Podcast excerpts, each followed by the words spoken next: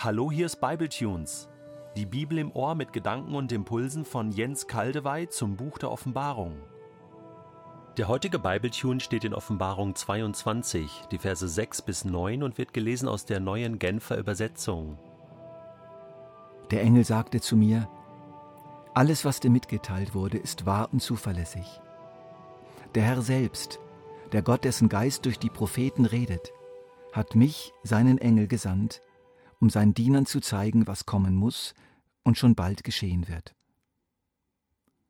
Denkt daran, ich komme bald, sagt Jesus. Glücklich, wer sich nach diesem Wort mit seiner prophetischen Botschaft richtet. Ich, Johannes, habe alles gehört und gesehen, was hier berichtet ist. Überwältigt von dem, was ich gehört und gesehen hatte, warf ich mich vor dem Engel nieder, der mir das alles gezeigt hatte, und wollte ihn anbeten. Doch er sagte zu mir, Tu das nicht. Ich bin Gottes Diener wie du und deine Brüder, die Propheten, und wie alle, die sich nach der Botschaft dieses Buches richten. Bete vielmehr Gott an. Die eigentlichen Visionen von der zukünftigen Entwicklung der Welt bis zu ihrer Vollendung auf der neuen Erde unter dem neuen Himmel sind jetzt zu Ende. Nun kommt ein Nachklang. Der ganze Abschnitt 22,6 bis 21 bildet eine Einheit. Er ist jedoch so reichhaltig, dass wir ihn nur in Portionen besprechen können. Um diesen Nachklang besser zu verstehen, verwenden wir am besten dazu eine Illustration, und zwar die Illustration eines Gruppengespräches, in der ein sogenanntes Debriefing geschieht. In einem Debriefing schaut eine Gruppe zurück auf ein gemeinsames Projekt, ein gemeinsames Erleben, hält Rückblick, analysiert, ruft in Erinnerung zurück, fasst die wichtigsten Erkenntnisse zusammen. Es wird aber auch nach vorne geschaut. Was heißt das jetzt für uns? Wie geht's weiter? Das Debriefing schließt ein Projekt und das gemeinsame Erleben in einer konzentrierten Nacharbeit ab und ist gleichzeitig die Brücke in das, was nachher kommt. Der Sack wird zugebunden, aber nicht um dann stehen gelassen zu werden, sondern um mitgenommen zu werden. Die Inhalte sollen fortwährend verwendet werden, es soll damit geschafft werden. Wer gehört zu dieser Gruppe, die hier miteinander ein äußerst intensives Gespräch führt? Wenn ihr mal den ganzen Abschnitt 22,6 bis 21 lest, entdeckt ihr folgende Gesprächsteilnehmer. Der Engel, der oft mit Hilfe seiner Kollegen dem Johannes die Offenbarung vermittelt hat. Jesus, der die Quelle und der Mittelpunkt und die Hauptperson dieser Offenbarung ist und das Gespräch leitet. Johannes, der die Offenbarung empfangen hat, erlebt hat und aufgeschrieben hat. Der Geist Gottes, der über dieser Gruppe brütet, auch er meldet sich zu Wort. Und schließlich die Braut Christi, die Gemeinde, auch sie ist mit dabei und erhebt ihre Stimme, hier melden sich die Jünger Jesu und hier sind auch wir dabei und nehmen Anteil am Geschehen. Was für eine erlesene Gruppe. Was für ein Gespräch. Was für ein gewaltiges Erleben, das hier besprochen und kommentiert wird. Der Engel, Jesus, Johannes, der Geist und die Braut reden miteinander über die Offenbarung, die nun hinter ihnen liegt. Johannes ist der Protokollschreiber, fertigt ein Protokoll an und wir haben doch tatsächlich jetzt im Jahre 2016 eine Kopie dieses Protokolls.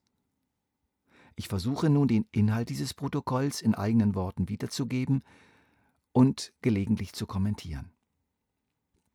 Okay, zuerst meldet sich der Engel zu Wort und wendet sich an Johannes.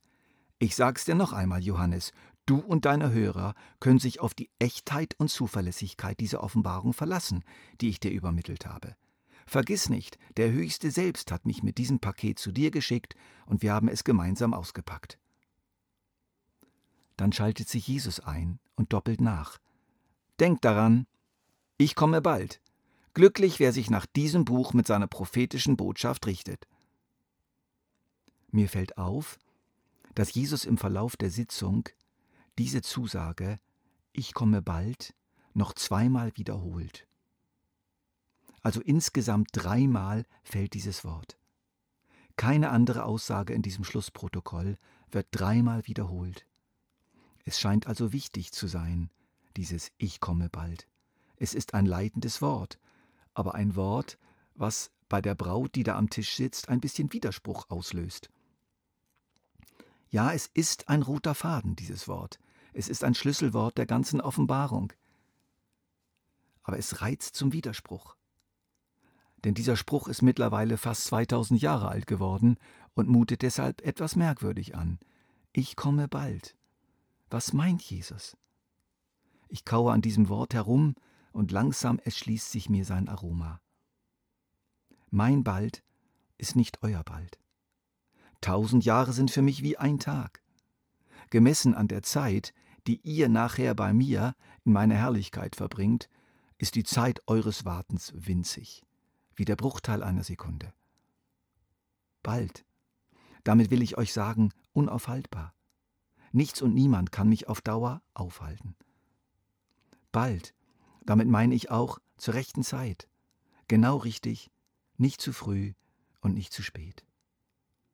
Bald, damit denke ich euch, damit denke ich auch an jeden von euch ganz persönlich, nämlich an den Zeitpunkt eures Todes, der sehr schnell kommen kann und sehr schnell kommen wird, denn euer Leben ist kurz. Denn in eurem Tod werde ich kommen. Ihr seid dann Raum und Zeit enthoben, wenn auch Zeit und Raum dieser Erde noch abläuft. Bald, damit möchte ich auch sagen, euch ganz persönlich, ich komme ganz gewiss, hundertprozentig, ich bin schon unterwegs. Johannes hört das alles und jetzt rastet er ein bisschen aus. Für ihn wurde jetzt alles einfach zu viel.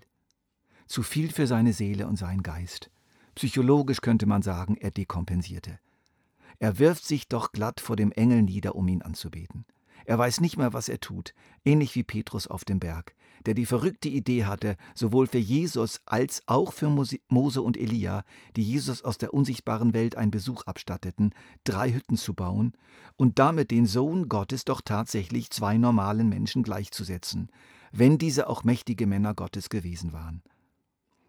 Petrus hörte dann eine Stimme, die rief, Dies ist mein lieber Sohn, hört auf ihn. Jesus allein ähnlich auch hier. Der Engel verweist ihn auf Jesus. Er sei doch nur ein Mitknecht, nicht mehr. Bete vielmehr Gott an, sagt er. An dieser Stelle wollen wir das Studieren des Protokolls unterbrechen, sonst wird es auch uns zu viel. Lasst uns die Aufforderung des Engels ernst nehmen. Bete vielmehr Gott an. Ja, Gott, wir beten dich an, hier und jetzt, für deine Größe und Macht, deine Zuverlässigkeit und Durchsetzungskraft, deine Einzigkeit und Konkurrenzlosigkeit.